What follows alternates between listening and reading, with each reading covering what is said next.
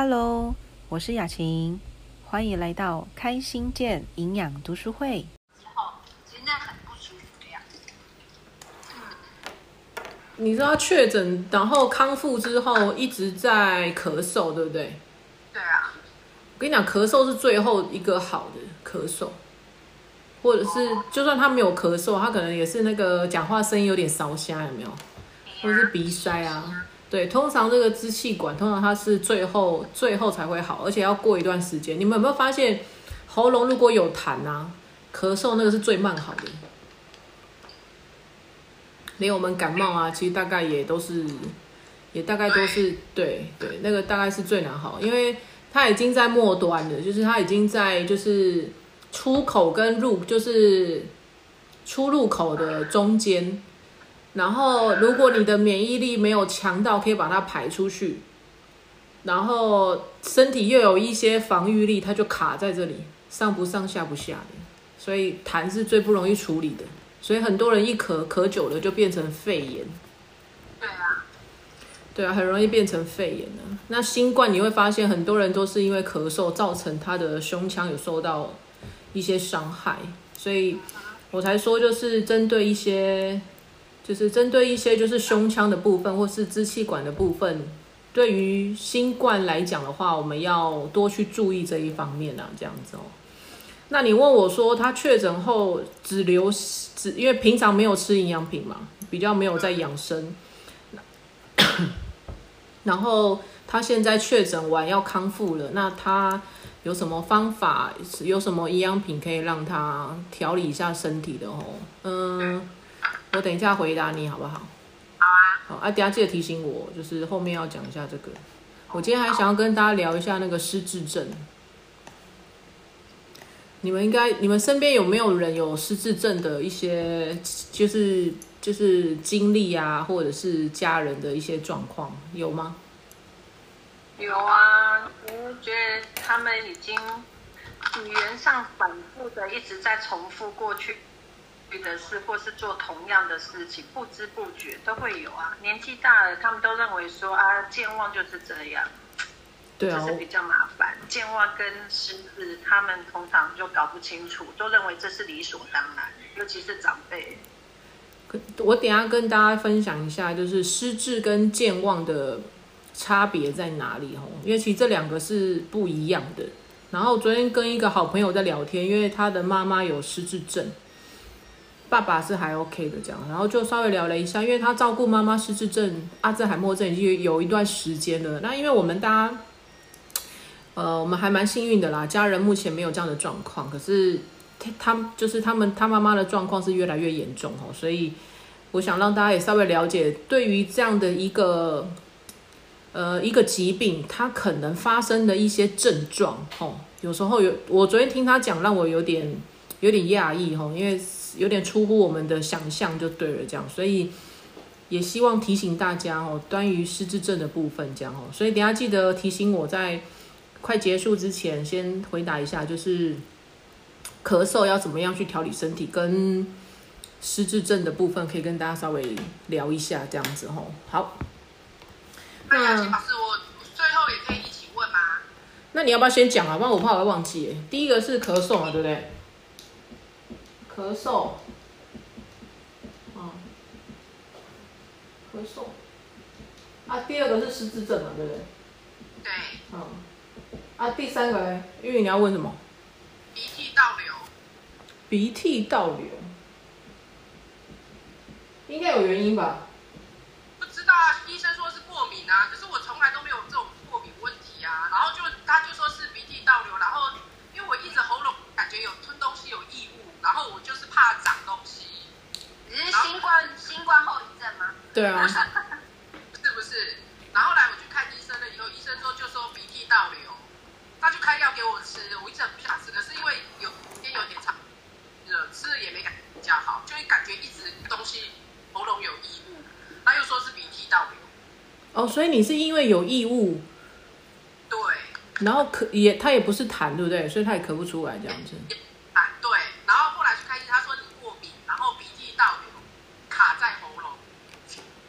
所以才会一直觉得有东西。因为都没有过敏的问题，可是我所以我不知道为什么会这样子好哦，应该跟确诊也有关系啦。好哦，可是我确诊之前就已经有这样的状况，多久之前？大概半年了吧，到现在大概差不多这样子，应该有半年左右了。嗯，好，OK，好，那我们等下在后面的时候再来跟大家讲一下喽。好，好嘞，来吧，各位早安哦。哦，陆陆续续的，然后提醒一下大家哈、因为下礼拜开始，呃，礼拜六会有那个那个营养专精的课程，所以我们是今天礼拜六的时间结束之后，会下个礼拜五的晚上七点半到八点半这样子。哦，所以跟大家稍微提醒一下。好，来吧，一百五十三页，吃的营养科学观一百五十三页。好，我们上次念到一百五十二的最后一句话嘛，对不对？哦，家里面必备维生素 C，当做是常备药品，任何的疾病初期都可以服用哈。然后至于你要服用多少呢？其实我觉得看个人啦。哦，那我只如果是我的建议的话，如果你平常有在吃营养食品，或者是本身水果吃的比较少，快感冒的时候，呃，以纽崔莱的维生素 C 来讲的话，我觉得你吃三颗、六颗、三三三早中晚这样，其实我觉得都是 OK 的吼。只是那个是过渡期，那个不是长长时间这样子吃，所以基本上大概两天左右的时间吧，两到三天左右的时间，维生素 C 补充的量比较多，你的呃有一些症状的初期，它就会改善的效果蛮好的这样子。好，那接下来我们来看一下，慧敏可以念吗？一百五十三页。一百五十三页。对，至于无法，至于至于无法吞咽的重病患者，可以改用注射的方式。对于儿童，我则建议用一杯热开水，加入五十片维生素 C，每片约五百毫克，搅拌均匀，加一点蜂蜜，让它有甜味。然后倒进玻璃瓶，放进冰箱中。课程的溶液每匙中含有五百毫克的维生素 C，或放入一百片，每匙有一千毫克，以此类推。这种溶液相当可口，市面上也有很多维生素 C 胶片，年轻人也相当喜欢。还有粉剂，可以加入加入煮过的水果或果汁中。因因为这些人工合成的片剂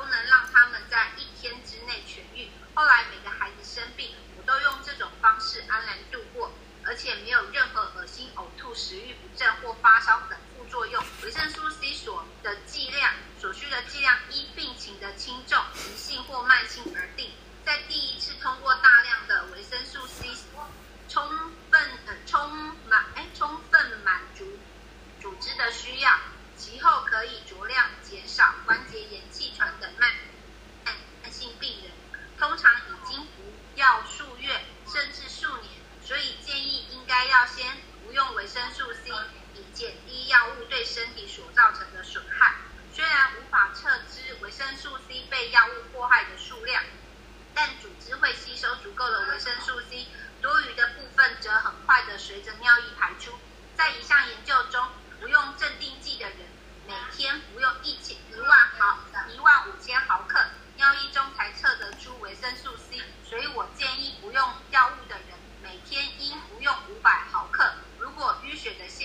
要增加剂量直到停止服用药物为止。因为维生素 c 可以增加各种药物的作的作用同时减低药物的毒性。在各种不同的情况下每个人最适合的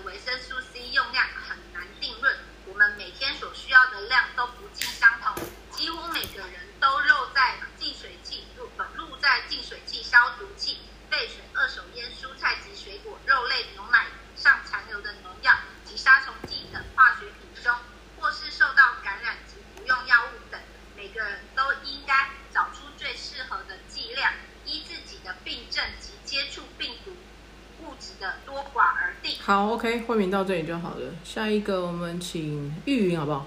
玉云可以念吗？一百五十五页，在你决定长期大量服用维生素 C 之前，可以吗？在你决嗯，在你决定，为什么一直会有会吗？嗯会有回音吗？没有。在你决定长期服用维生素 C 先确定饮食是否均衡。平时应该多利用自然来源，每天吃一两个橘子或喝一杯橘子汁沙拉。点心时间吃水果，注意是否有淤血的现象，那是维生素 C 不敷所需的征兆。必要时才服用维生素 C 片剂、粉剂加以补充。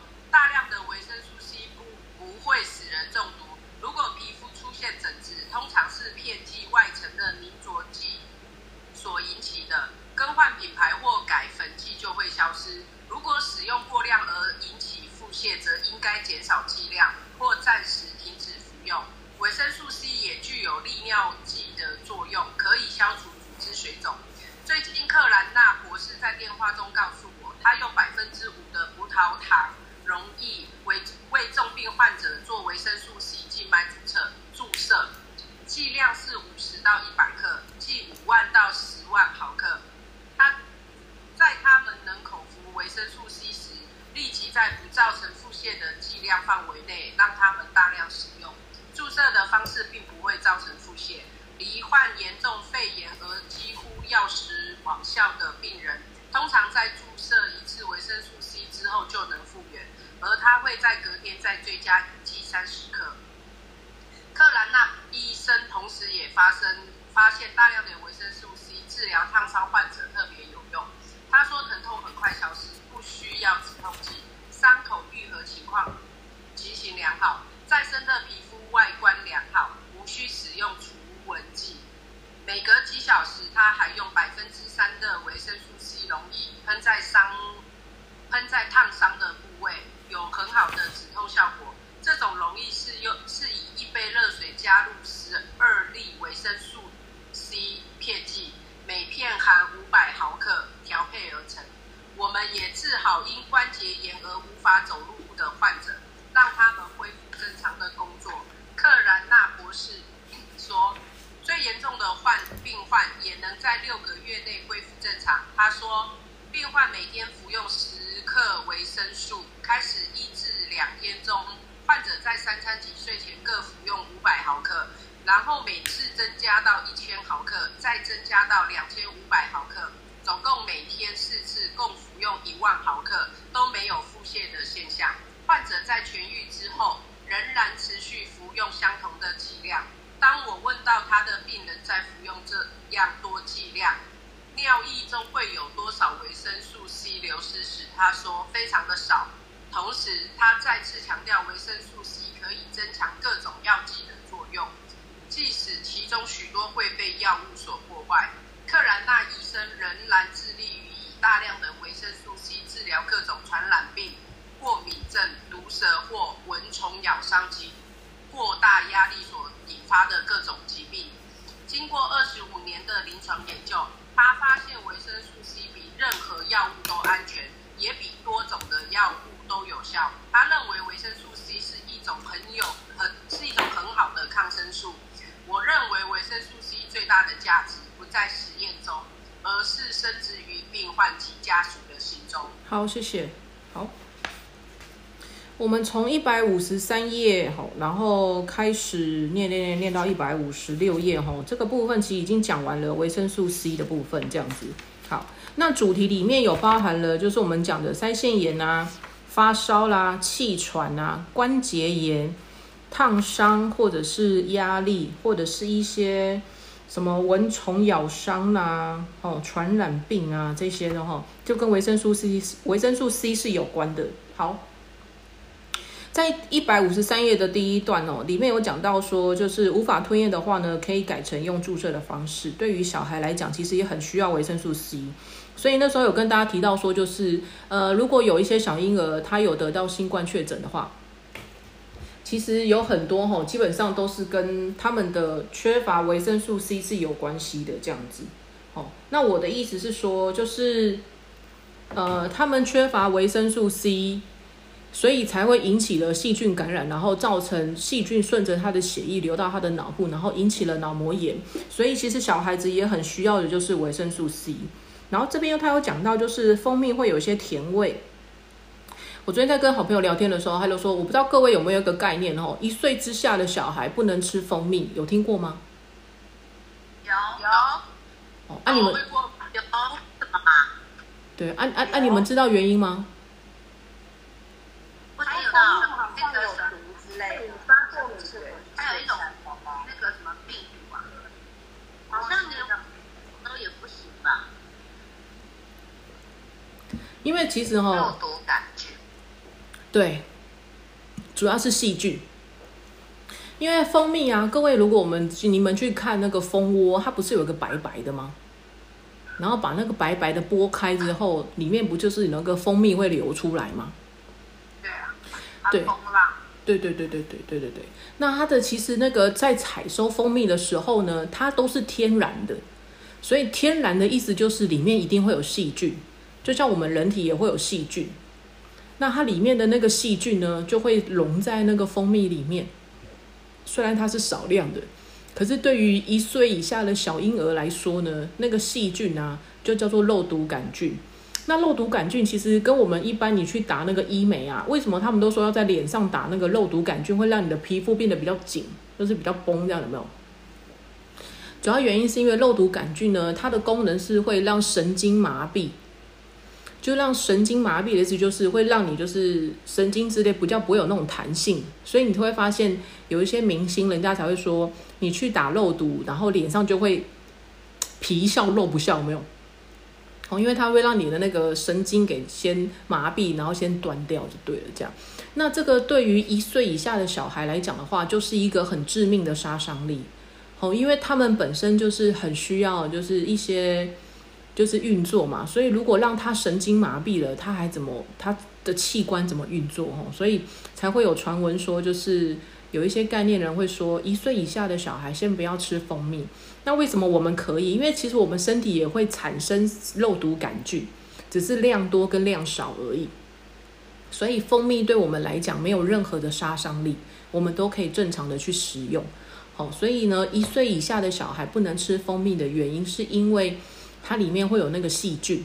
好，那我为什么讲这个原因？是因为如果你们在外面遇到有一些你的朋友，他可能吃的是安利的那个纽崔莱的蜂蜜卵磷脂。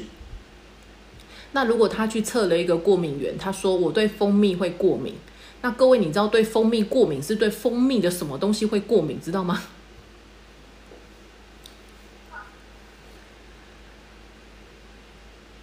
是蜂蜜的，就是我们刚刚讲的，他是担心蜂蜜里面会有那个细菌，会造成他身体的一些负担。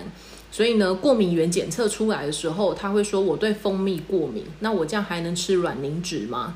好，那我想跟大家讲的就是，纽崔莱它的科技是很尖端的，所以它的是呃呃研发设备是很强大的哈，所以它其实已经把这些过敏源给撤掉了。那你说那个肉毒杆菌的部分，当然它也把它给去除掉了。所以为什么有些对于蜂蜜会过敏的人，但他却可以吃蜂蜜软磷脂？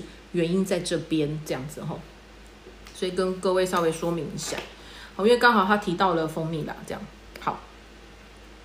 然后再来就是一百五十三页有讲到一二三四第四段，哦，有一个朋友的小孩死于脑膜炎，后来又生了三个，然后呢，他就不准他们去游泳嘛，吼，然后呢，他就说只要孩子们一流鼻涕呢，他就让他们吃维生素 C，所以几年来呢，他们基本上没有再生过病的。那如果说有孩子呢罹患了腮腺炎，腮腺炎其实有点类似像我们讲就是那个扁桃腺发炎。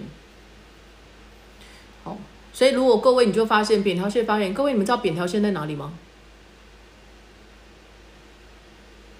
你们应该知道喉喉那个食道吧，对不对？食道中间这一条是食道，那扁条线大概就是这个食道的旁边会有个凹槽，大概就在这边。然后凹槽旁边会有两根突来凸出来的那个筋，知道吗？那个大概是甲状腺。所以各位，如果你看到有一些人有甲状腺肿大啊，大概是这两根筋，就是两个筋，你这样去摸它下面这里，哦，比较接近脖子的下面，大概这边吧，这边，哦，它就是甲状腺肿大。那如果是扁桃腺发炎的话呢，它有时候会肿到那个舌头会很肿，肿到它的喉咙是吞不下去的。哦，就是整个发炎发起来了啦，这样子哦。好，他就会给他用大量的维生素 C，然后每一次呢就给他一千毫克的 C。那如果相当于我们在吃的那个那个长效维生素 C 的话，相当于大概是两颗维生素 C 哈。所以它一次就是两颗，两颗，两颗，两颗，两颗，两颗，就类似这样的意思啦。只是它是用另外一种的维生素 C 就对了哈。好，然后呢，两个月左右的时间呢，一百五十四页，两个月左右的时间呢，家人也陆续患了腮腺炎哦。其实大部分为什么会有腮腺炎，就是我们讲的免疫力免疫力下降，免疫力低下了。然后维生素 C 的剂量呢，是依照病情的轻重。急慢，然后去去制定的哈，所以通常第一次是需要大量的维生素 C 的，然后满足了你的组织需要之后，之后就可以斟酌的减少。那对于有在吃药的人，或者他本身有这样子慢性病的人，就是关节炎或者是气喘，气喘的前一个就是过敏。哦，所以呢，通常会他不是直接就气喘哦，他本身就对那种就是。呃，鼻子啦，然后或者是眼睛啊，或者是对什么，他很容易过敏的哦。我曾经遇过会气喘的一个护理师哦，哦，他气喘到我觉得有点严重啦，吼，就是他不能大笑，他如果大笑叫哈哈哈哈哈，他气喘就发作了，哦，所以也是蛮辛苦的啦，他只能腼腆的笑，呼呼呼呼呼这样子哈。然后所以他如果在那个轮那个三班的时候啊，就是他也不能大声讲。这有点不太符合我们那个。如果叫我们都不能大笑的话，其实也是有点憋啦。我觉得对你们来讲，会憋出内伤吧？尤其是玉宇，他笑的最开心，超好笑的。所以你看，那个会过敏的人很辛苦哎，他不能大笑哎，他也不能大声讲话哎，他也不能就是。就是太多粉吸入，他会也会很容易引起他的过敏，就是他的气喘这样子哦。所以就是有很多东西是他不能做的啦，这样子哦。所以有时候你会发现生病的人真的比较辛苦哦。为什么情绪上面会比较不好？其实有时候也是要体谅一下他们啦，因为身体不舒服嘛，这样子哦。所以如果他是有在用关节炎或者气喘的慢性病人的，通常就吃药已经吃有段时间了哈。你就需要先让他用的就是维生素 C，为什么？因为呢，药物通常都会对身体有很大的、有很大的损害，所以也要跟大家讲，就是吃药真的是，呃，除非真的分的非常非常不舒服哈，或者是，但是可不可以把个可不可以把药给排掉？可以，就是记得维维生素 C 的量要多增加一些哈。那服用镇定剂，各位知道镇定剂是什么吗？有印象吗？你如果听到有一些人说我在吃镇定剂，哎，讲到镇定剂，失智症的人也要吃镇定剂，安眠药，安眠药，哇！所以现在吃镇定剂的人很多哦。然后通常安眠药，你就会发现它越吃越重。讲到这里，我就想要先回答你们的问题了。一百五十三页，他说孩子一流鼻涕就给他吃维生素 C，所以我现在回答一下，就是慧敏讲到的，就是确诊过后他一直留下咳嗽，跟玉云的那个鼻涕倒流。我讲一下哈，其实这两个啊都是免疫力不足，就是免疫力不够。好，那为什么会这样呢？因为啊，我们人体不是会有所谓的，就是像黏膜组织里面不是会有一些什么鼻涕啦。咳嗽啦，会有痰呐，哦这些东西。那这些东西呢？我们讲的黏膜组织是什么意思呢？就是你的身体其实是有细菌入侵的。咳嗽也是哈，它有痰也是哈，鼻涕倒流也是。我的意思就是说，今天你的身体免疫力下降了，这个时候有细菌入侵了，那谁去保护我们的身体？就是白血球。跟血小板类似这样的东西。那这样子的一个免疫细胞，它们出动了之后呢，它们就会跟细菌去打仗，去打架。打架完之后呢，就会残留，残留完之后就会出现鼻涕、痰，就是人家讲的，比如说有一些鼻屎啦、耳屎啦，吼，这些其实都是保护我们所残留下来的一些就是残渣，就对了。好，那当你的免疫力如果不够强的时候呢，它就会一直处于在打架的过程当中，所以呢，它就会一直卡在这里。那他的尸体呢？就是这个留下来的那个残局呢？就是因为我的免疫力还是不够提升起来，所以我想要让我自己的身体把它给就是化解掉，我又化不掉。我想要把它弄出去，我又不够力，但是我又不想让它进来，但我又出不去。所以呢，你的白血球就一直去打仗，所以它就会卡在这里，哦，就卡在我们的鼻子啦。那个食道啦、喉腔啊这边的部分，所以说白了，其实不管是鼻涕倒流还是它剩下的是咳嗽，其实呃最初的那个原点是我们讲的叫做免疫力不足。那免疫力如果你要让它增加的话呢，就是刚刚书上有写的，去增加你的维他命 C。那额外我还要讲的就是还要增加你自己的蛋白质，就是你去想一下，把你的免疫力给拉高。那另外还有另外一个，就是因为它是用白血球，还有我们讲的就是黏膜组织去保护你，所以你的黏膜组织它也需要一些东西，它需要一些原料，所以维生素 A 记得也要增加。那我讲一下，就是如果你们对于鼻涕或是对于就是这种痰想要去化解的话呢，因为这种黏膜的东西它是需要有油脂才可以去做溶解的跟吸收的。所以化痰的有一个很好的一个配方，就是我们讲的吃 A 跟 E E，A B C D E 的 E，哦，英格兰的 E。所以你要就是变成是三颗 A 加上一颗 E，同时加上橄榄油，因为这三个都是油脂类的，它才有办法去化掉你的那个黏膜的东西。那痰啊，或者是鼻涕啊，它都是黏膜的东西。所以你就要用 A 跟 E 还有油，好去才有办法能够去化解这些东西。所以不管 A 是 A 几颗，A 三颗，维维他命 E 一颗。啊 C 啊 C 的话，你就是像这个上面写的，每一次吃两颗一千毫克，两颗两颗两颗两颗两颗。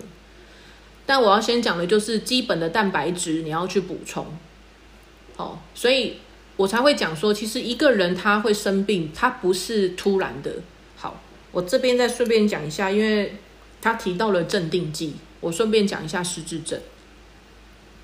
你知道我昨天问我朋友的时候，我就问他说：“哎呀，你妈妈的失智症的状况还好吗？”他就说：“现在还可以自己吃饭，只是他的语言退化已经越来越明显了。”然后我讲一下吼，他有提醒我，他就说：“你们可以去观察一下失智症的第一个症状。”有幻想，什么叫做幻想？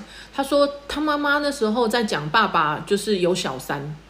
他说我跟你讲哦，恁爸有查某哦，哦暗时十点的时阵哦，来阮兜二楼哦，搁背下面屠刀哦，啊搁留迄个屠刀的迄个粪扫给我弹哦，就讲的跟真的一样，你知道吗？然后他就去追，他就去追，因为他就说啊，那我扣零啊，爸都被背，就是爸爸都要八十岁了，谁还要？然后妈妈就说：“你唔知哦，你爸偌缘投的咯。”然后他就说：“嘿啦，全世界就刚刚你刚刚伊刚刚上缘投啦吼，全世界中你认为只有你认为他八十岁的还是超帅的啦，这样吼，就是他还会这样跟他妈开玩笑的对啦。然后后来他就跟我讲说：吼，他还真的去追查诶，因为他们家是透天的，有点那种就是乡下这样哈。”他还去问邻居哦，对面卖槟榔摊的吼，只要有人进出他们家，那个槟榔摊都会知道，所以偶尔会帮他们看一下家里的，就对？他还问槟榔摊说：“你有看过有人晚上 进出我家门吗？”那个槟榔摊说：“没啊，从来冇冇啊。”他说：“啊，哥是姐杂不？一个冇啊，那我扣零冇啊。”哦，所以他后来才发现到说：“哎啊啊，原来那个是妈妈自己在讲的。”可是我想讲就是。当他们开始出现幻想的时候，而且会讲出来的时候啊，也许是失智症的开始。只是有时候我们会以为他只是随便说说哦，因为有些人可能就是呃猜测、猜忌，哦，所以我们以为说啊，他只是随便说说，所以就没有当一回事。那后来呢，是有一次他带妈妈出去吃饭的时候，那个金针菇，妈妈直接整包拿起来要直接生吃，他才觉得妈妈不对劲，才带妈妈去检查，然后检查之后才发现原来是妈妈有失智症。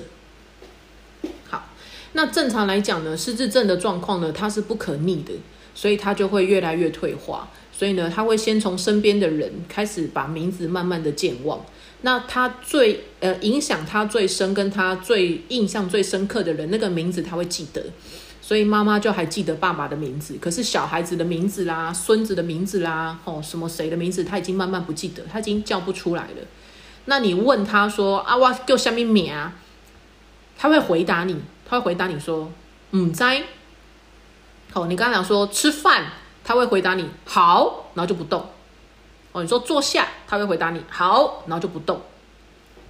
所以就是要像小孩子一样，就是你要牵着他的手，或者是把他呃拍拍一下椅子，然后叫他坐下，这样有点类似就是返老还童了啦。所以就是慢慢像在照顾小孩这样子吼。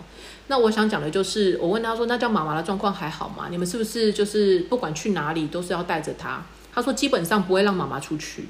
他说：“因为呢，有时候一出去啊，你很难去去去掌握他，连包含在家里也不可以留他一个人在家，就是不可以离开你的眼睛。”我说：“为什么？”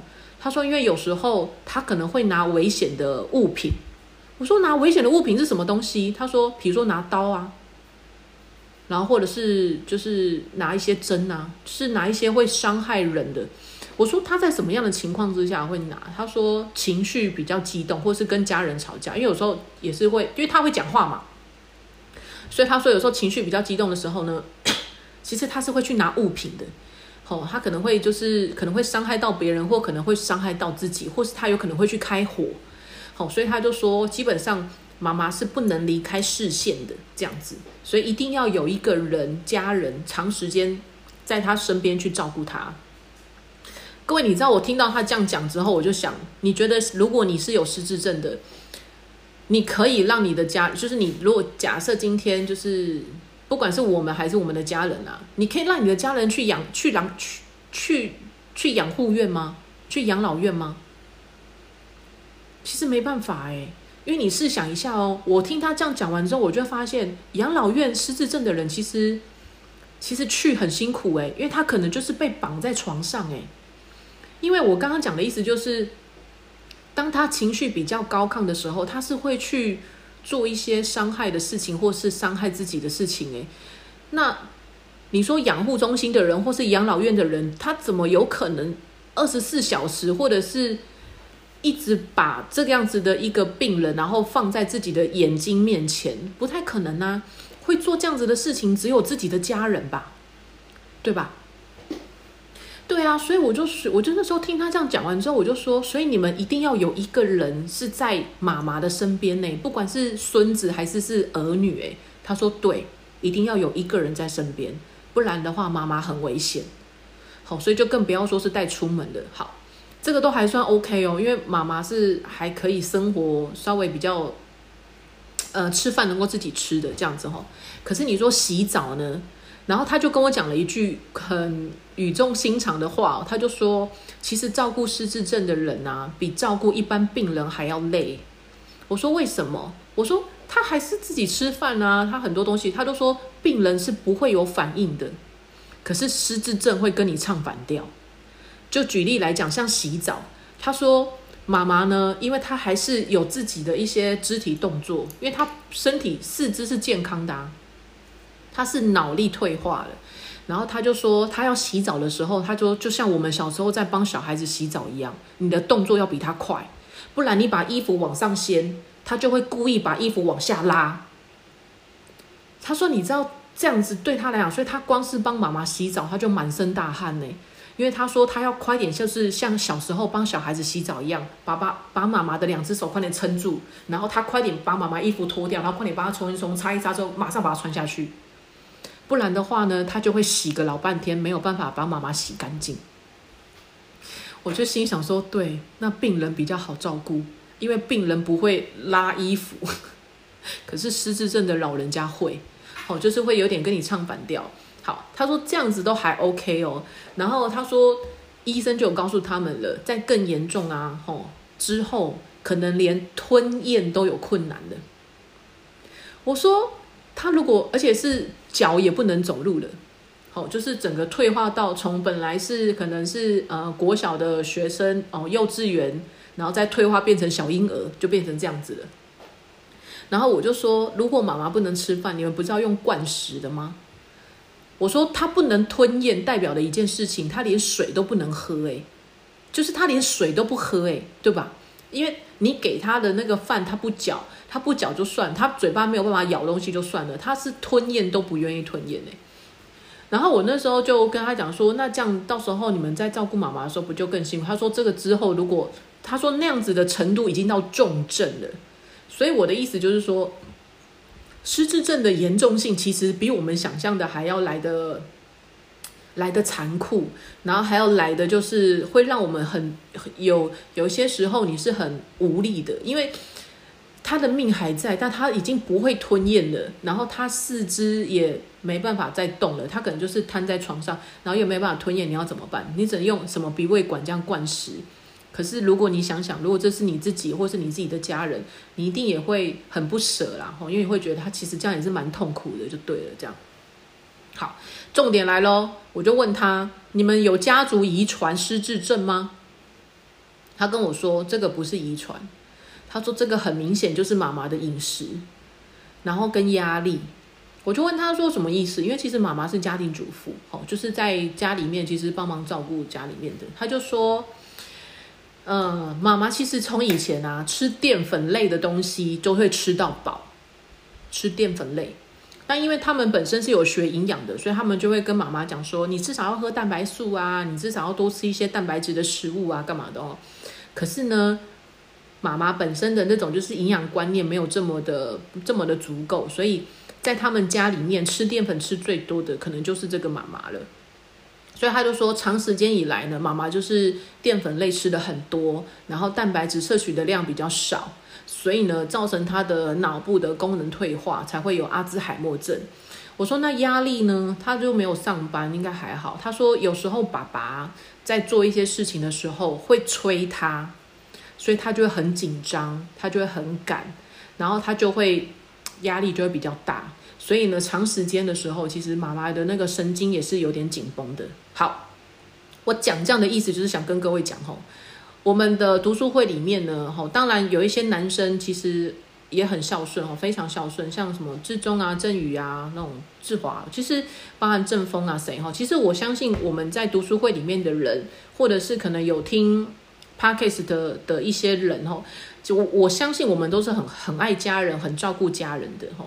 但有时候记得哦，有时候不管你是男生、你是先生还是太太哦，有时候善待一下你的另一半，因为你会发现哦，有时候我们的压力是来自于我们的家人。哦，那如果是上一代的爸妈，他给我们的压力，那这个我我我真的无解了哈，我只能请各位自己用另外一种方式去舒压、调试自己的心情，跟调试一下自己的节奏跟步调。但如果今天你是有另一半的，或是你有小孩的，记得哈，给他们一点空间，或是给他们一点时间，哦，因为其实有时候家人需要的并不是你给多少钱。或是什么之类的，有时候家人需要的，或是你说多好听的话，有时候不是吼。有时候你的另一半或是你的家人，他需要的是一点时间，好，或者是一点耐心这样子吼。那同样的，如果你的另一半是属于比较比较急性子的，你也要告诉自己，好，把你自己的步调放慢一点哦，因为那个无形当中是会有一些压力存在的。好，那我想要最后跟大家讲，就是失智症可不可以避免？可以。因为我们讲的这都是长时间累积下来的慢性病，就像你问我关节炎，或者你跟我讲说就是高血压或者是糖尿病，虽然医生都会告诉我们说这可能很容易有家族遗传，我会跟大家讲说遗传是一定有的，因为人不可能是十全十美，我们本来就有先天的基因缺陷，但是呢，经过这么多年十几年，你跟你的身体相处。你给你的身体是什么东西？你有没有吃维生素 C？你有没有多补充一些蛋白质？那跟你的身体健康是息息相关的。所以，我们不能说这个是因为基因的遗传，所以我现在有糖尿病是正常的，不正常。你如果真的是先天的影响，你一出生就应该要有的，你不会等到你已经五十岁了、六十岁了，甚至我们讲的你可能四十岁，然后你才开始有这样的症状。这都是我们之前每天你所吃的东西所累积出来的。所以我想跟大家讲，就是失智症可不可以避免？可以，它是可以避免的，只是你要去注意你的饮食习惯。所以当你知道了阿兹海默症，或者是其实失智症跟阿兹海默这两个是不一样的。我记得那时候学科上面的书还有讲到哦，他们两个症状有点不太一样，这样。可是有一些呃，它的就是发生的事情是很雷很雷同的啦，这样哈。好，然后我们可以避免，可以。那再来了，你怎么样去判断你自己是失智还是你是健忘？各位，健忘啊，你是想得起来的哦。就是比如说，我拿了钥匙啊，我的雨伞放在店家。啊，我的钥匙放在门口没拿到，你会想得起来哦。好，这有时候叫做习惯不好，所以我一直认为健忘并不是你要脑力退化了，不是，那是你的习惯。就像我教我们家的小朋友说，你要物归原位，为什么？因为当你玩了一个玩具，你想说我等一下再收，你就放在餐厅，下一秒再过来，你已经忘记了你的那个玩具放在哪里了。因为你放东西的这个瞬间是不经过大脑的，所以你会忘记那个叫做习惯，因为你没有习惯把玩具或是把物品放在原来的地方，那叫做习惯不好，所以你才会健忘。如果你把它固定放在某一个地方的话，我认为基本上你不太需要找东西。哦，我是一个会习惯放回去，我不会嫌麻烦的，就算等一下要用，我还是会放回去。哦，这是我的习惯。可是你知道？如果你是失智症，他是完全想不起来的，所以我想跟大家讲，就是你怎么样去判断你是健忘还是你是失智？就是你对于这一件事情、这个动作，你有没有一点点的印象？你想不想得起来？如果你完全没有印象，如果你完全就是就像我们刚刚讲的那个妈妈，其实她已经她已经不记得人家的名字了，她也不记得就是她现在要干嘛。我觉得她完全是想不起来的。那基本上，对，就是就有可能是失智，从快点去调饮食。可是如果各位你是想得起来说啊，我的健保卡不知道丢在哪里了，那个叫做习惯不好。哦，所以其各位就是物归原位吼，好，不要让自己落东落西的。因为所以我会教我们家小朋友，就是我说你们这么小，你们不可能会是失智的，你一定就是习惯不好。那就是你有没有养成一个爱护东西的一个习惯，这样子哈。所以失智跟健忘两个的差异在这边。那我知道有些老人家会说啊，我就老了啊啊，所以我就忘我就忘记啦，我就不记得啦。我跟你说，你有时候你去跟老人家真的在跟他们聊天哦，他们的记性比我们还强诶。丁磊白黑啊，什么丁磊白？你厝边隔壁王太太搞我讲吼，因囝啊，跟我头咯啊，不不啦不啦不啦，我就说嗯啊，你不是说你健忘吗？啊，怎么你记得他上礼拜做的事情？他上礼拜就拿我的东西了，他现在还跟我说他没有哦。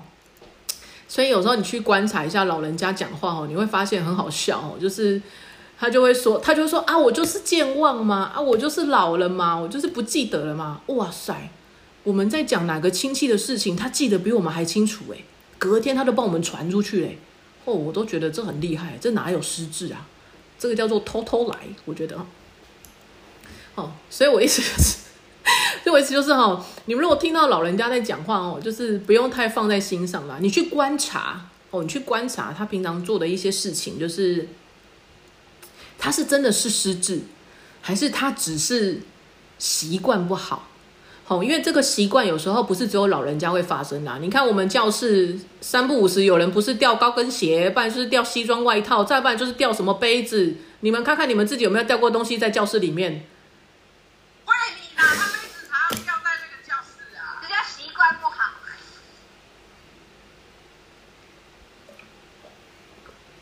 所以我跟你讲哦，你们不是老了，你们是习惯不好。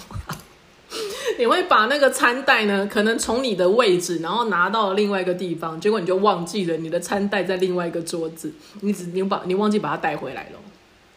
有时候也会啊，比如说我要拿个饮料啊，我要丢个垃圾，我就把饮料拿到垃圾桶旁边。我想说啊，我要丢垃圾分个类，饮料先放在旁边的桌子。你垃圾丢完了，饮料就忘记带回来了呢，饮料就放在垃圾桶旁边了呢。你不是也会这样子吗？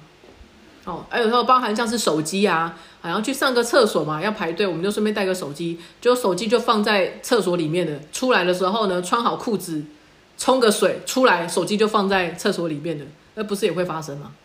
但是跟我说我帮你捡，然后你还故意说我没有捡到，好哦，所以有时候就是呃，我会教小朋友，就是你要记得回头看呐，吼，就是回头看一下。哦，不管是厕所啦，还是你今天去的一个什么场合啦，哦，还是今天你要离开家里啦，吼，你就是回头看。那如果你真的担心你今天要出门，可能有些东西会忘记带，比如说什么皮包啦、钥匙啦、水壶啦、包包啦，你可能会忘记带哦。有时候真的就是放在门口就忘记带哦。你把它放在你出门前一定会看的地方，像我就是出门前我因为看玄关，因为玄关我要拿钥匙。所以，我就会把我要带出门的袋子啦，我带出门要带的水壶啦，我就会把它放在玄关上面。好，这样我出门的时候拿钥匙，我就顺便把那些东西都带出门的，就比较不会忘东西啦。我的意思是这样。所以有些事情，像雨伞也是，雨伞是最容易被遗忘的。对，然后你可能想说，没关系，我去便利商店买就好。其实有时候这个都是习惯性。哦，就像，所以我会教我们家小朋友，就是你出门去算一算，你带了几样东西出去。比如说，我带了雨伞，我带了包包，我带了水壶。好，那你这三个东西，你是一二三带出去的。那记得你今天可能去了同学家，或者去了什么阿妈家，你带了一二三出去。那你记得离开阿妈家之前，一二三要带着，才能离开阿妈家。哦，这有时候就是一个小方法，或是它其实有时候就是一个习惯而已，这样子。所以我也是这样跟我们家小朋友讲，我说你不要你的习惯不好，有时候会多浪费了一些钱。我觉得这样子其实是不必要的。哦，我们爱护东西，珍惜东西，你的东西可以用比较久，你的钱也会比较多。哦，大概就是这样的意思。好，所以呢，我们大概今天就先讲到了，就是维生素 C。好，那另外要提醒大家的就是呢。他这边有提到了，可以吃两千五百毫克的 C，在一百五十六页。最严重的、最严重的病患也能在六个月内恢复正常。所以我的意思就是说，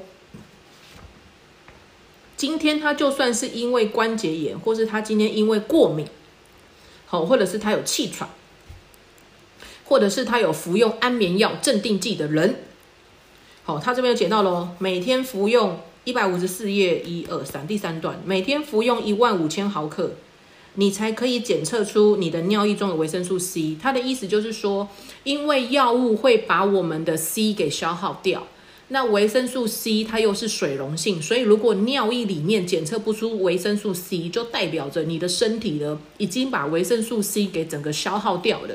所以你只要有吃药的人，记得维生素 C 的量一定要增加。那增加到什么样的程度呢？你一次吃五颗哦。我现在讲的是扭出来的维生素 C 哦，其他他牌的我不知道哦。我也不建议他牌的你们这样子吃哈。好，因为我担心你们身体会有问题。好，那如果以安利的扭出来长效 C 来讲的话呢，它上面写到了一百五十六写说可以增加到两千五百毫克，那就是五颗维生素 C。所以各位，如果你有一些就是感染呐，或是你有一些过敏啊，或者你有一些就是发烧啦，还是什么的发炎呐，吼，一次五颗 C。然后呢，他又讲到了一天可以到一万毫克，意思就是你的五颗吃四次，早中晚加晚上加睡前，所以两千五。你想说老师，我这样一天吃二十颗 C 耶？对，因为你身体很需要。可是当你这样吃完之后，它不是常态吃的，它可能就是吃个几天，哦，然后你发现你身体的消炎状况好多的时候呢，你当然就可以回归到一天吃一颗就够了，哦，那以安利的来讲，它可以这样子吃，它排的不行哦，各位，好，所以呢，这有时候就是我们讲的它吃的剂量。那一刚开始的时候呢，你当然就不是吃到这么多，你也可以从两颗一千毫克开始，慢慢的去增加，增加，增加。因为它里面有讲到了嘛，小孩子五岁的小孩子呢，腮腺炎的时候，他就给他一千毫克。所以小孩子如果生病感冒了，先从多少毫克的剂量维生素 C 开始增加。他这边讲到是五岁用一千毫克，相当于两颗维生素 C。如果你家是超过五岁以上的，请你再增加一颗，可能变成三颗，类似这样。所以像我在跟我的朋友讲说，他如果快感冒了，然后他要怎么样去补充维生素 C，我都是叫他吃三颗、三颗、三颗。哦，你看他这样子一天九颗，九五四十五，他有四千五百毫克的 C 耶。如果他的再更严重一点，比如流鼻涕啦、发烧啦、咳嗽啦，我就说你就睡前再加三颗。我跟你讲，这个比你去看医生可能吃感冒药那些的效果，可能还要来得更舒服。因为如果你是感冒去吃医生的药，它一定会有一些副作用，比如说嗜睡啦、胃口不好啦、便秘啦，哦，或者是疲劳啦这些哦，你吃药一定有副作用啦，哦，只是这个副作用对你的伤害是多还是少而已。这样，那如果你是用就是天然的补充品、营养食品去调身体的话呢，那可能它的。呃，造成你身体的一些副作用就不会这样子了哈，不会跟药物来的这么的严重这样子。可是我要提醒大家哈，如果你真的非常不舒服，好，不要执着就是吃维他命，去看医生好不好？去看医生，好，就是你至少给医生稍微检查一下啦，跟你的想象是不是一样的？你以为我是过敏，结果去检查不是，你可能是因为，呃。可能因为季节啦，还是你有可能是被压力啦，然后或者是什么的，所以它可能引起了可能叫做荨麻疹，那个不叫做过敏，好，那个是不一样的哦。就像有些人可能是湿疹，好，那他可能湿疹跟荨麻疹又不一样，好，所以每一个症状其实都不太一样的，你要去给医生检查跟确认，再来回来调身体。那如果真的跟生命有危害的话呢，就是药物还是要做，还是要吃，打针还是要打。那你说我不想要让我的药物去伤害我的身体，那就营养的食品，就是营养素多补充一点，你还是排得掉的啦，所以不用这么担心。因为我们是吃吃短暂的药，你并不是吃那种长期的慢性药。哦，那如果我说老师，可是我已经在吃长期的慢性药怎么办？你的营养补充就要更多，你的水分就要更多。哦，那当然，我们的我们的目的跟我们的目标是希望慢慢的把药物减少。所以，如果你的营养补充，你的营养素是有补比较多的，我相信你的药物至少它不会再增加，或者是你的药物可以跟医生讨论，然后逐渐的慢慢去减少。当你的身体症状没这么严重的时候，好，所以我的目的不是叫各位你这辈子都不吃药，我的目的是。我希望各位的生命是健康的活着，而不是那种很辛苦的活着。你看，像我刚刚讲的那个，你试想一下，我就想要查一查，如果今天我得失智症了，谁可以照顾我？那我们又不想让家人这么辛苦，所以我后来想到最好的办法就是，我就是不要得失智症，这样是最好的。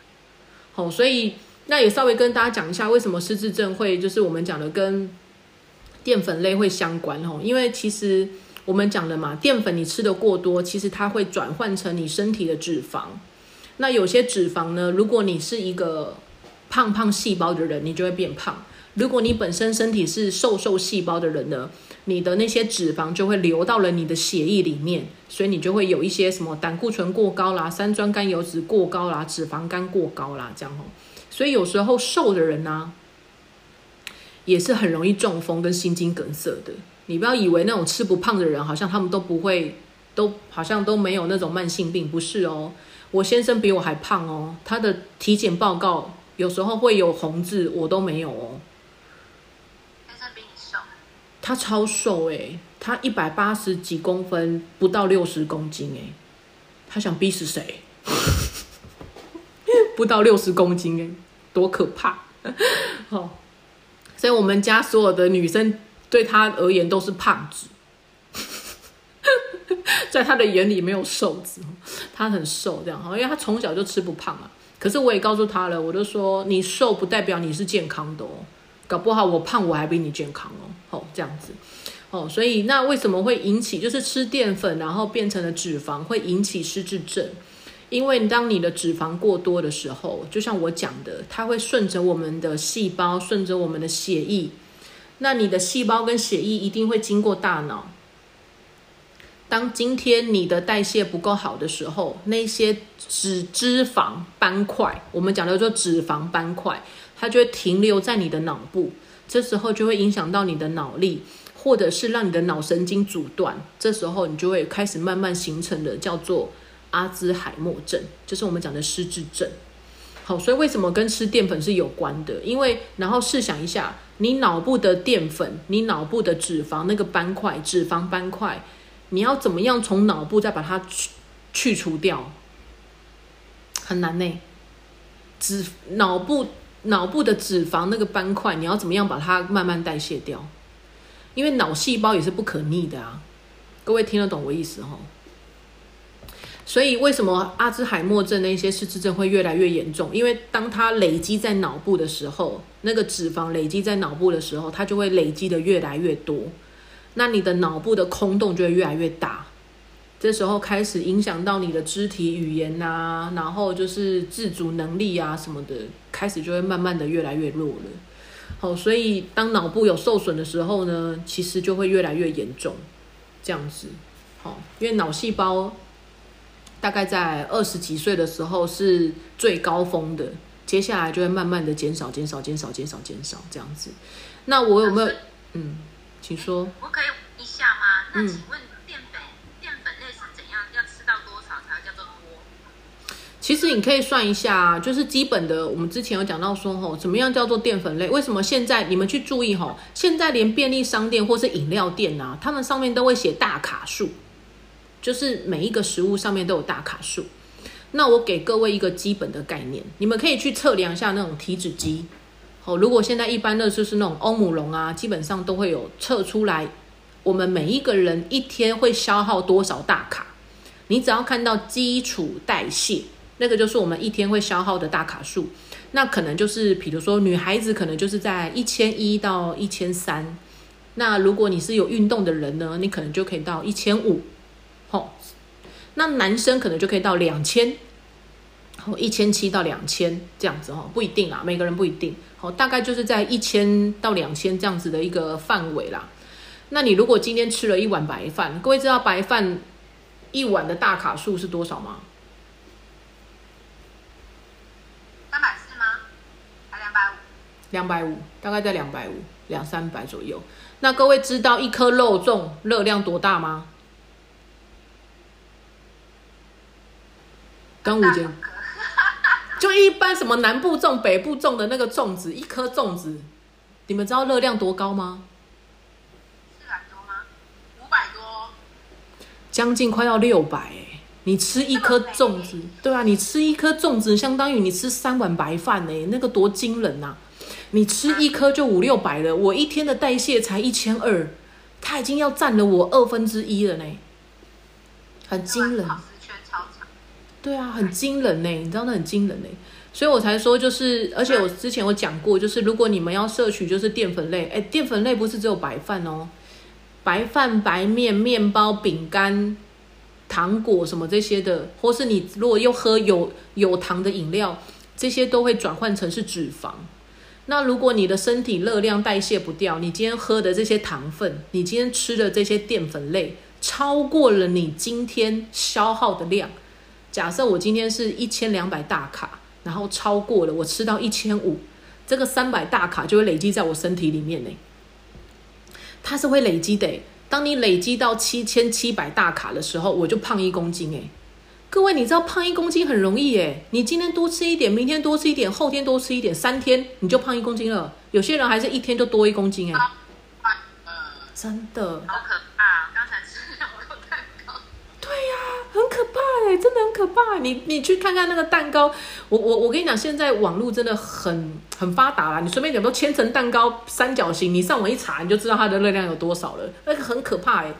我不是要各位这么的鸟摸说啊，我吃什么都要去过滤一下那个热量，不是哦，这样太累了。你就吃热量少一点的食物不就好了吗？你干嘛要去一直去吃大卡的那种高热量的食物呢？所以我才会。就是跟大家说，你多吃一些蛋白质的食物，你多吃一些蔬菜水果，哦，或者是吃一些无糖的东西，你就不用这么累了嘛，一天到晚还要去计算，我觉得很辛苦啦。有人真的在减肥的过程当中啊，很斤斤计较那个大卡数，诶，我觉得太累了啦。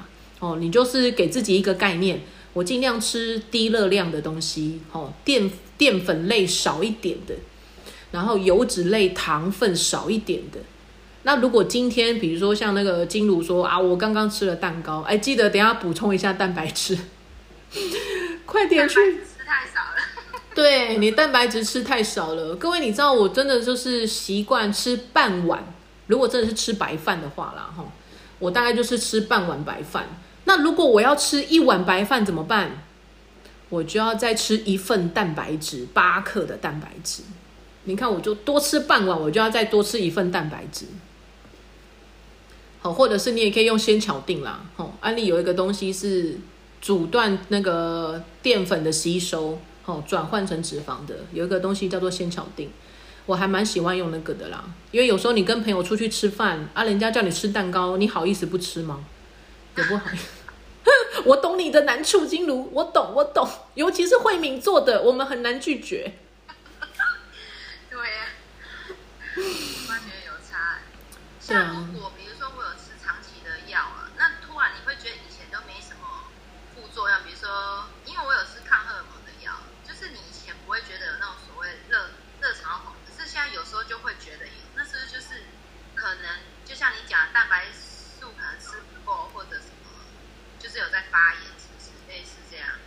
对你吃药嘛。没错，像如果人家打化疗的药，那个也是维他命 C，也是要多补充，是吗？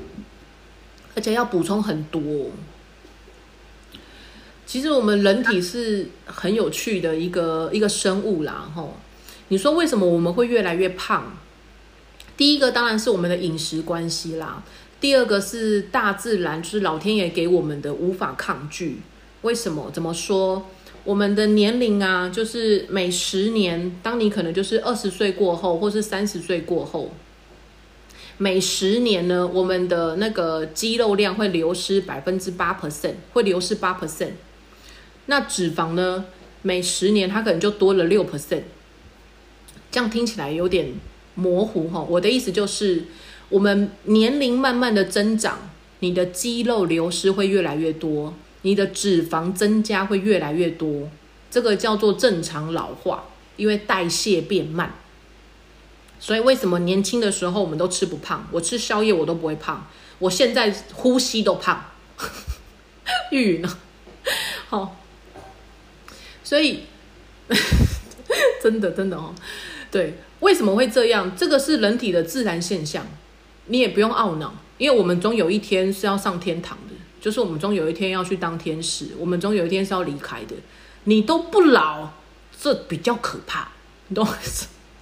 哦，你都没变，这比较可怕哈。哦，所以我们会有这样的一个老化现象，正常的。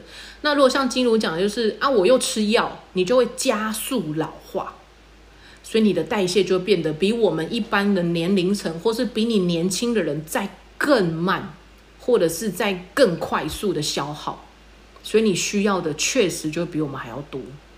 那他要怎么补充啊？我建议啦，如果有吃药的人呐、你的蛋白质用一点五倍去算，你不要用一比一。正常来讲，正常来讲，我们是一公斤的人需要一公克的蛋白质，那每一份的蛋白质是八克，所以我可能六十公斤，我就是吃六十克，六十克去除以八，我至少要吃大概八份，七到八份的蛋白质。所以我就会去算，我今天吃几颗蛋啊？我有没有喝牛奶啦？我有没有吃鸡排啦？我有没有吃蛋白素啊？我就会去算。不够啊。对对对啊，所以你就会发现，你身体就会可能越来越越来越发福，或者是你的代谢就会有一些状况，或是你的身体本来有一些的症状，它也会好像没什么改善，那就是因为身体的材料不足啊。所以我的意思是说，那还有另外一个喽，我本来蛋白质吃的就不够，我应该要吃八份，然后呢，我又再吃的白饭。啊，我的八份都不够，我可能就吃到四份，所以我又缺四份嘛。然后今天我又吃了可能就是饼干啦、蛋糕啦、白饭啦、白面啦，所以又要增加我的蛋白质。所以你看，我本来缺四份而已，那又因为我的饮食习惯，我变成缺了七份。你说你的身体不会出事吗？一定会啊！而且人的口欲吼，那个饮食习惯有时候就是你的喜好，你喜欢吃这个东西，你就会一直吃，一直吃。那你每天都吃，你长时间每天都缺三份，每天都缺七份，这样缺下来很可怕诶，真的很可怕。我们都没有办法保证说，哎，我未来是如果按照这样的吃法吃下去，你说以后会不会有一些疾病会在身体里？那就是很难避免啊。因为时间累积够多了嘛，我每天都缺七份，我一个月三十天，我就缺两百一十份呢，缺两百一十份的蛋白质。那如果是十年，很惊人呢，哎呀，很惊人呢，那怎么很可怕？对啊。那老师，他热潮红的部分，他怎么可以改善？热潮红的部分其实是身体的一个保护机制，那这是比较偏向大概在更年期左右啊，你要更年。哦，你已经停经了，是不是？因为我是吃药的关系，所以导致于那个就停经。哦，所以所以药物影响的蛮重的哦。啊？影响的你身体的状况蛮多的啦。是哦。就觉得像比较像老人家是吗？嗯，吃药就是我们讲的啊，比较容易老化啊，因为它让你的身体就是尽量。嗯，就是像所谓的医生会说我的卵巢就是功能比较弱，因为吃那个就是变成你那个不会来，可是基本上我那个有可能会来，可是我都没有来，所以变成那个地方可能就比较弱，应该是这么说对啊，为什么你要吃那个抗荷尔蒙？前是乳癌啊。哦。所以我在治疗就对了。因为现在是就是还要再吃个几年之后，可能后面才会停药这样子，所以才会。那之前应该是说我比较没有乱吃，有的没有。最近就是第六，就是正常之后就开始，有时候就会吃一些饼干，就像你讲，我会觉得，因为我会觉得有差别。之前前五年你会觉得很小心的吃东西，不会吃这些什么饼干啊、乐色炸的啊什么的，有的没有的。我发觉好像会有差。那那你说蛋白质，我觉得有可能，因为那时候我都会牛奶啊、蛋白就会比较注重，觉得可能就像你讲的，可能有这些差别的。所以我会自己本身的身体状况来这样子的话，听你这样子说，还蛮可以，就是相呼应的，就是感觉。就是真的是这样，可能要去去自己身体要去加强，嗯，对所以你有一些概念啊，蛮好的。就是你也知道说，其实你吃的东西，然后饮食的摄取，你的那个营养素的含量，会跟身体的反应是有关系的。所以你大概也知道，那因为你是吃药的关系，所以造成身体就是我们讲的热潮红嘛。那又不能不吃药，因为生命比较重要啦，这也是我认同的地方。那那如果吃药所产生的一些副作用，或是身体的一些不可挡的一些状况的话，你说要怎么样解除？呃，我没办法跟你保证说，就是啊，你射这些之后就会变得超舒服的，然后就都没有任何感觉。我觉得这样有点有有有点难，因为其实热潮红对我们女生来讲是一种保护保。保护的部分，这样就像我们在减重的过程当中会有停滞期，以前都觉得停滞期好像不太好，其实不是哈，停滞期是为了不要让你的皮肤太过于皱巴巴，好，所以它其实是一个保护机制。那热潮红其实也是哈，它其实就在告诉你说，我的身体可能要开始慢慢的把代谢变慢了，所以我去提醒你，你可能会有一些发炎，或是你会有一些红肿、热痛、痒的这些反应。那我们可如果我的意思就是说我把代谢变比较正常。我的这些反应就会比较少，所以如果以精油来讲的话，如果我们以后可能遇到了热潮红的话，我会跟大家讲，就是你把自己的代谢加强。那代谢加强可能就包含我们讲的，因为它其实是从女孩子就是生殖系统出来的，所以呢，可能就是对于这种软磷脂，我会比较比较建议多增加一些，因为软磷脂其实它可以帮助我们的细胞的那种穿透力会比较好。然后代谢也比较好，然后可能鱼油啦，因为你是跟荷尔蒙有关的，所以有些荷尔蒙调生殖系统的，我就也不太建议你去用啦。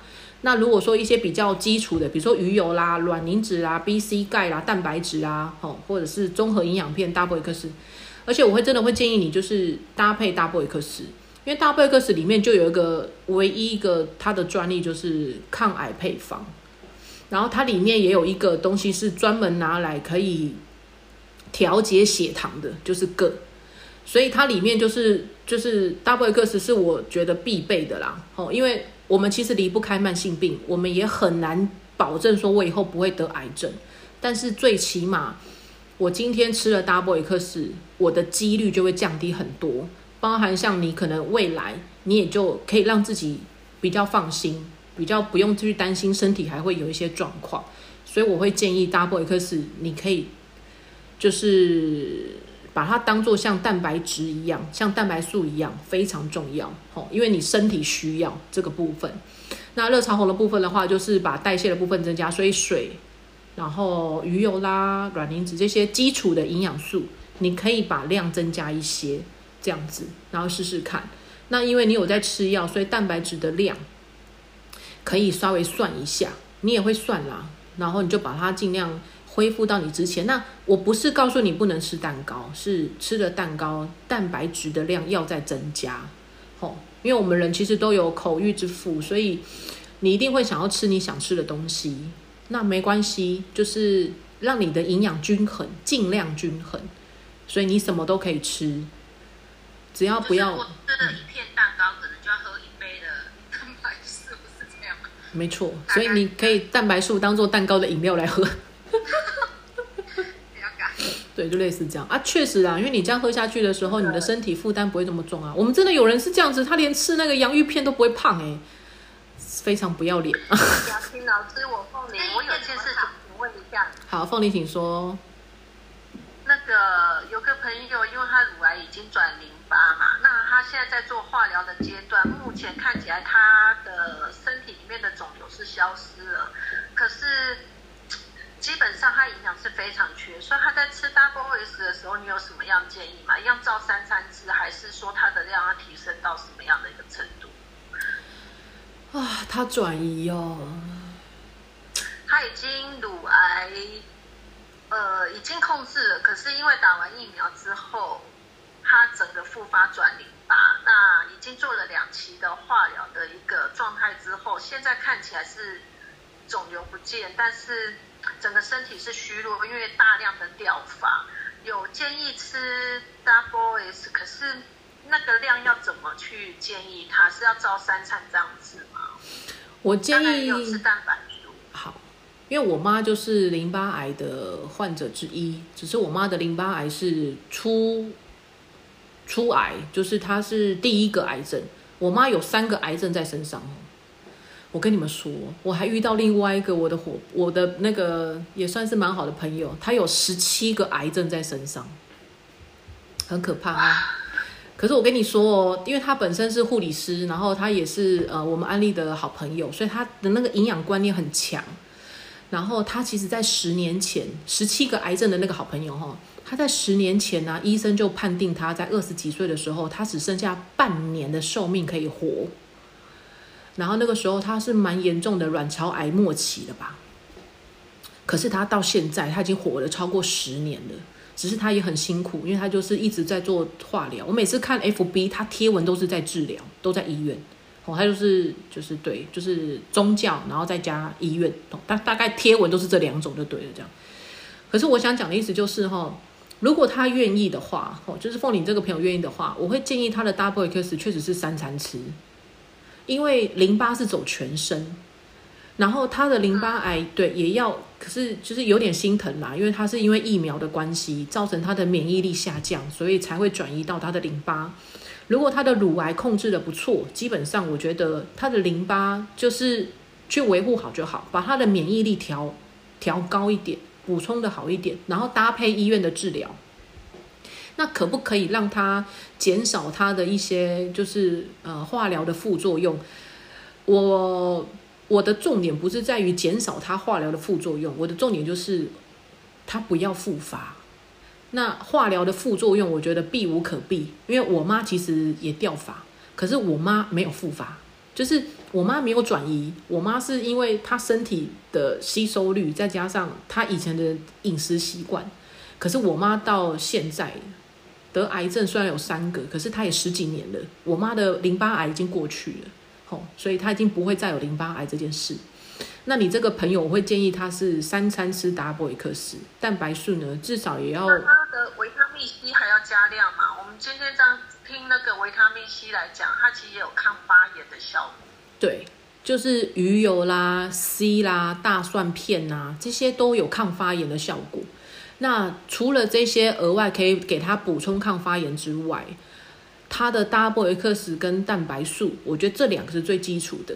你先让他把这两个基础打底的量增加多一些，这样子的话，未来他在做下一次化疗，他的症状比较不会这么明显。就是他现在做，是因为他前面的营养累积不够，所以他的副作用就很强。那他现在副作用很强，他在治疗的时候，我就快点给他补充。他下一次再做的时候，他就基本上不太有感觉。我妈就是这样。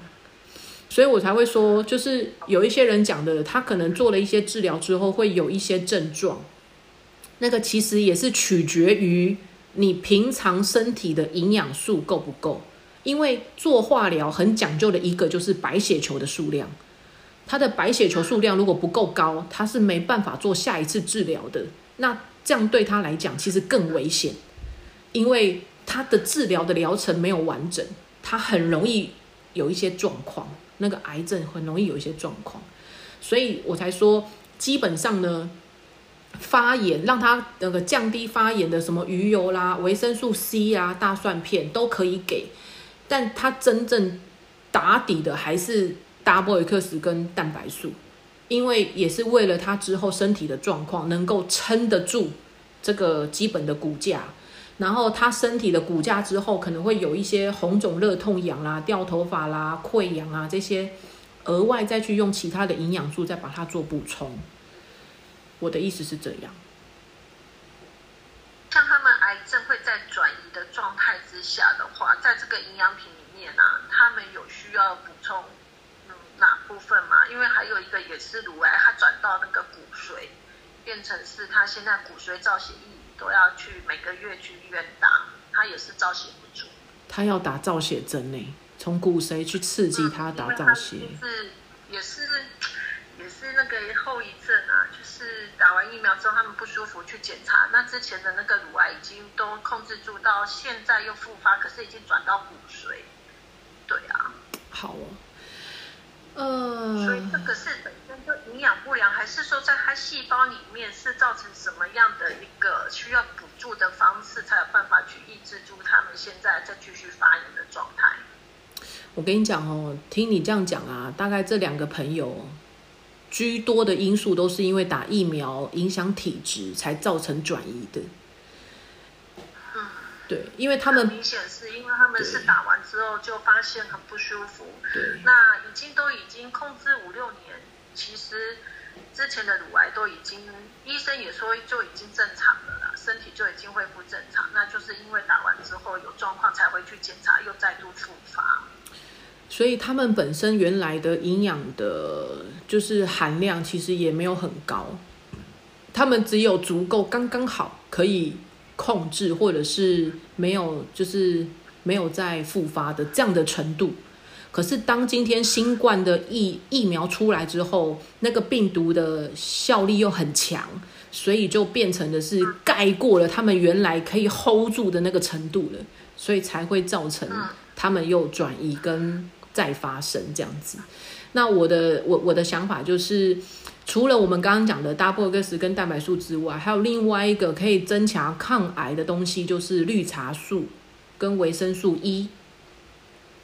因为这两个其实对绿茶素就是我们讲的，有时候人家说喝茶很好，因为里面有防癌的效果，没错，哦，所以我们也会用那个绿茶素。那维生素 E 是如果你有在吃一些什么包装的东西，你去看很多里面都会写添加维生素 E，那它后面会括号叫做抗氧化素，哦，那个所以也是我们讲的，就是维生素 E 其实也是天然的抗氧抗抗氧，就是抗抗自由基。那其实自由基就是我们讲的癌症，其实就是过度氧化，消耗太快。所以我如果能够让它消耗的不要这么快，基本上呢，它的细胞可以工作的时间就会比较长，那它好的细胞留的时间也会比较久。所以我才会说，就是可以再加上就是绿茶素跟维生素 E 这样子。那他的骨髓造血应该就是因为他在打疫苗的时候，他的那个转移是针对他的这个器官去攻击，所以造血的功能我会建议就是它除了蛋白素之外，它额外要再多补充的是 B 群跟叶酸铁，因为 B 群是造血的，叶酸铁也是造血的，叶酸其实就是 B 群的一种。那针对它的骨髓的部分的话，如果它有补充大波一颗史登蛋白素，然后骨髓造血的部分就可以再增加叶酸铁跟 B 群。我们家的狗狗之前也是因为造血功能不足，所以也是差点挂掉。我有在群主贴嘛，对，所以我们到现在我们家狗狗都恢复正常了啦。然后我们但是就会固定给它吃叶酸铁跟 B 群，但是量已经没有像之前这么多了。那你的这个朋友现在是很缺，因为他很需要造血，他如果血造不出来，缺氧，直接命就挂了。所以，嗯，所以他的这个基本的大波克石蛋白素跟 B 群和叶叶酸铁就很需要，因为怕他的血量不足。那血量不足，含氧量不足，那个所有器官都会弱化，比较危险。对啊，所以这样的部分，对。这种再一是让他稍微再去做一些补充啦，这样子。那防癌跟抗氧化就是绿茶素跟维生素 E。那如果是骨髓的造血的话，包含我们人体的造血，其实也是 B 群跟叶酸铁。所以各位真的你们也顾一下自己的身体哈，就是 B 群真的也要多摄取。那维生素 C 呢，就是最近的疫情，然后加上天气在变化，梅梅雨季节嘛，所以也有很多人容易过敏。那你们的维生素 C 的含量也可以增加哦，这是我给大家的建议，这样子。好，没问题了吧？目前没有。好的，那我们今天哦读书会的时间回答的问题比较多啦，哦，所以占用各位一点时间。好，所以再提醒一下各位，就是我们下个礼拜是礼拜五的晚上哦，哦，七点半到八点半，大概两个月左右的时间。然后九月份就恢复正常了。那 podcast 一样都会有录音，所以各位如果那个时段不方便上线也没关系，那你就自己再去聆听 podcast 就好了。这样子。那如果各位还有一些健康或是身边朋友有一些就是呃身体状况的问题的话，然后也欢迎大家在群组里面哦，我们可以拿出来一起交流跟讨论。OK，好，去用餐吧。不会，Goodbye。不会，拜拜。希望今天的内容让正在收听的你可以获得更多的健康知识。